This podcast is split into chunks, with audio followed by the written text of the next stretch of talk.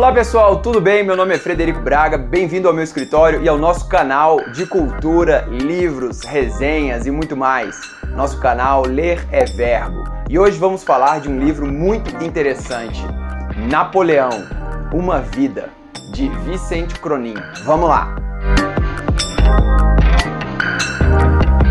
Muito bem, pessoal, e antes de começar a resenha do livro, eu gostaria de dizer que este mesmo livro aqui vai ser sorteado entre vocês aqui do canal. É muito fácil você participar, basta você comentar nesse vídeo. O vídeo vai ao ar dia 21 de janeiro e você tem até o final do mês de janeiro para comentar. E entre os comentários eu vou sortear aquele que vai receber em casa gratuitamente este livro. Então não perca tempo e comente, mas lembre-se também de curtir o vídeo se você gostar e de compartilhar com quem você acha que também vai gostar desse assunto aqui que é muito interessante. Então vamos ao livro. Bom, é, este vídeo vai dar um spoiler, tá certo? Porque eu gostaria de dizer que o livro acaba com a morte de Napoleão. É engraçado falar isso, né? Porque, lógico, que todo mundo sabe que Napoleão já morreu e que Napoleão morre. Muita gente estuda ele no ensino médio, né? Eu acho que a maioria das pessoas estudam Napoleão no ensino médio e você sabe que ele ficou preso numa ilha.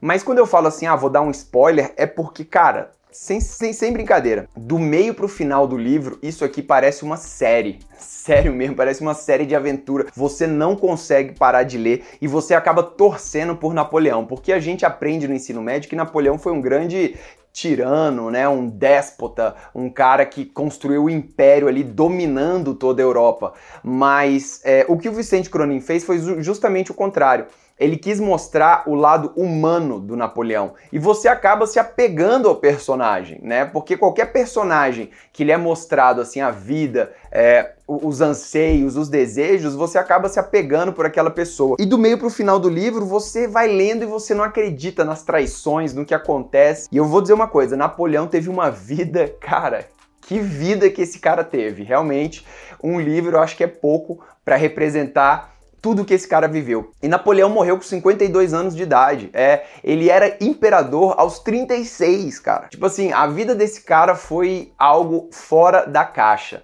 Então vale muito a pena você ler esse livro. Eu mesmo, eu particularmente não gosto muito de biografia. Não é que eu não goste, é que eu eu tenho uma dificuldade em engatar nas biografias, né? Não sei porquê.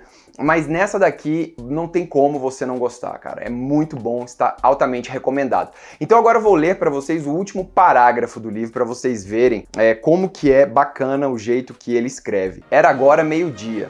A sinal de Lowe, as cordas foram afrouxadas em preparação para baixar o caixão, enquanto os soldados dispararam três salvas de mosquetaria. Mosquetaria Acho que é mosquete, né? Deve ser um rifle da época, aquela coisa. Na seca linguagem militar do relato de Montolon, o caixão foi baixado à sepultura em meio aos registros de salvas de artilharia das fortalezas e dos navios da esquadra. A cova foi então coberta e fechada com alvenaria em nossa presença, e ao lado foi disposta uma guarda de honra. E assim acaba a vida de Napoleão. Qual que é a diferença, eu acho que, de uma cronologia histórica que o Vicente Cronin fez dos nossos livros de história? Porque os livros de história, eles, maioria das vezes, eles retratam a história cronologicamente, ano a ano ali, né? E, e não só falando da história de Napoleão, ele tem que ir dando o contexto do que está acontecendo no mundo. Então, mais ou menos, ele pega um ano lá, 1789, que foi o ano da Revolução Francesa e aí ele tem que falar o que, que aconteceu naquele ano. Só que qual era o meu problema com esses livros de história do ensino médio? Você acaba se perdendo nos fatos, porque às vezes acontece algo em, em um ano, aí dois anos depois acontece, acontece outro algo que está relacionado com aquele primeiro fato, só que você meio que já perdeu o fio da meada. E o Vicente Cronin, ele dividiu a vida de Napoleão em mais ou menos quatro a infância, é, a adolescência, os estudos ali até ele entrar para o exército, depois a vida adulta, né, o império dele, e por fim, o isolamento dele e a morte do Napoleão na ilha de Santa Helena. Só que em cada período desse, ele pega uma determinada história, por exemplo, Napoleão e a igreja, e aí ele trata do início ao fim, né? Então ele, ele começa um, um desenrolar ali de, de alguma ação que o Napoleão fez que vai se desenrolar em alguns anos depois, né? Qual a consequência daquela ação, e ele passa, ele segue essa ação. Então você não perde o fio da meada. Aí meio que ele volta, quando ele vai falar agora, por exemplo, Napoleão e o exército. Aí meio que ele volta naquele período e aí ele vai de novo falando sobre as ações que o Napoleão tomou em relação é, a, a alguma decisão que ele tinha que fazer e mostra a consequência daquela ação. E você meio que vai juntando essas camadas. Então, a biografia de Napoleão não é falada época a época, é falada por grandes acontecimentos, grandes ações que geraram consequências na vida de Napoleão. E isso, cara, isso é fantástico, porque você tá com aquela história na cabeça e você continua acompanhando a história até o seu desfecho, né? E, cara, sem contar que a vida de Napoleão era, era fascinante. E Napoleão escrevia muito, ele tinha um diário, ele costumava escrever cartas, ele gostaria de ter sido escritor também. Então dá para você ter uma ideia de como que era o Napoleão realmente, a persona do Napoleão, né? Inclusive aqui no final, no apêndice, apêndice tem dois apêndices. No apêndice A tem um apêndice B. O apêndice B chama Clisson e Eugênie. E esse apêndice B é justamente o manuscrito da única tentativa de Napoleão escrever uma ficção. E é uma ficção, cara. Então tem ela escrita em francês aqui e depois tem ela traduzida em português. Então você lê um conto que Napoleão escreveu, bicho. É tipo, nossa, é fantástico, sacou? A única coisa que eu, que eu fica de crítica aqui a esse livro é que são poucas imagens, e as imagens são preto, preto e branco, né? Eu gostaria que tivessem mais imagens para ilustrar. Por exemplo, essa foto que a gente está vendo aqui no fundo, ela não está contida aqui. Ele escolheu alguns acontecimentos, mas são poucos. Eu acho que o pessoal deu uma economizada aqui. Mas o livro é um livro muito bom da editora Amarilis. A letra, a fonte que eles escolheram é excelente, as páginas são muito boas e é um livro grande, né? É um livro que você vai demorar aí mais ou menos é, um mês para ler, se você ler aí mais ou menos uma hora por dia. Eu li em duas semanas porque eu peguei esse livro nas férias e nas férias você reserva aí três, quatro horas para uma leitura e você adianta muito. Mas, cara, é, parece uma série que eu falei porque no final os cap... São muitos capítulos, né? São muitos capítulos. São 27 capítulos. E aí no final você vai lendo um capítulo, é como se você visse uma série. Demora mais ou menos 40 minutos para você ler cada capítulo. E aí você lê, você fala, é, vou parar por agora porque já tá tarde. Aí você olha pro livro assim de novo, aí você fala, não, só mais um, né? Vamos, vamos, vamos só mais umzinho aqui. Aí você lê mais um, só que, cara, fica mais emocionante. Aí você lê mais um. Então, realmente, por isso que eu falei, não vou dar spoiler, mas é um livro muito bom. Bem, e a grande questão que eu acho que o Vicente trouxe pra gente e meio que deixou em aberto é porque será que Napoleão era um déspota ou ele tinha uns ideais por trás? Porque Napoleão ele foi um imperador, só que ele foi um imperador republicano, assim, relembrando a história rapidamente. Em 1789, a França teve a Revolução Francesa, onde Robespierre quis de, depor a monarquia. Eles tiraram, ele tirou os Bourbon, né, que eram os reis, o rei Luís do poder, e ele quis implantar a república. Só que ele mesmo acabou sendo guilhotinado pela revolução. Robespierre acabou sendo guilhotinado pela revolução que ele propunha. Napoleão já estava no exército essa época e depois que meio que essa tentativa de implantação da república parecia que ia dar errado. Era o momento que Napoleão estava no Egito, ele passou mais de um ano no Egito, e ele ficou sabendo, porque os jornais chegavam assim com seis meses de atraso lá no Egito, né? Aí ele viu notícias de que os Bourbon, a monarquia ia voltar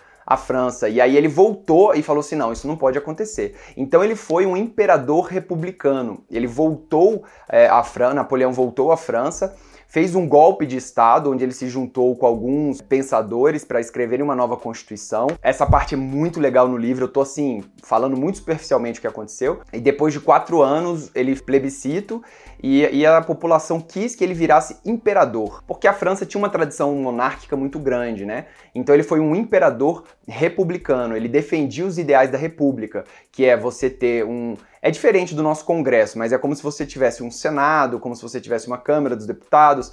Ele, o Napoleão implantou o Ministério das Finanças, Ministério da Fazenda, ele que implantou os liceus, que, que eram os colégios gratuitos para as pessoas aprenderem. Ele incentivou você a fazer meio que um vestibular para passar nas universidades. Então ele tinha esses ideais iluministas. E quando ele invadia um lugar, por exemplo, a Itália, que ele achava que era um lugar que era mais não tão evoluído quanto a França. O que, que ele fazia? Ele fazia estradas, fazia colégios, ele pegava com que os próprios italianos se administrassem.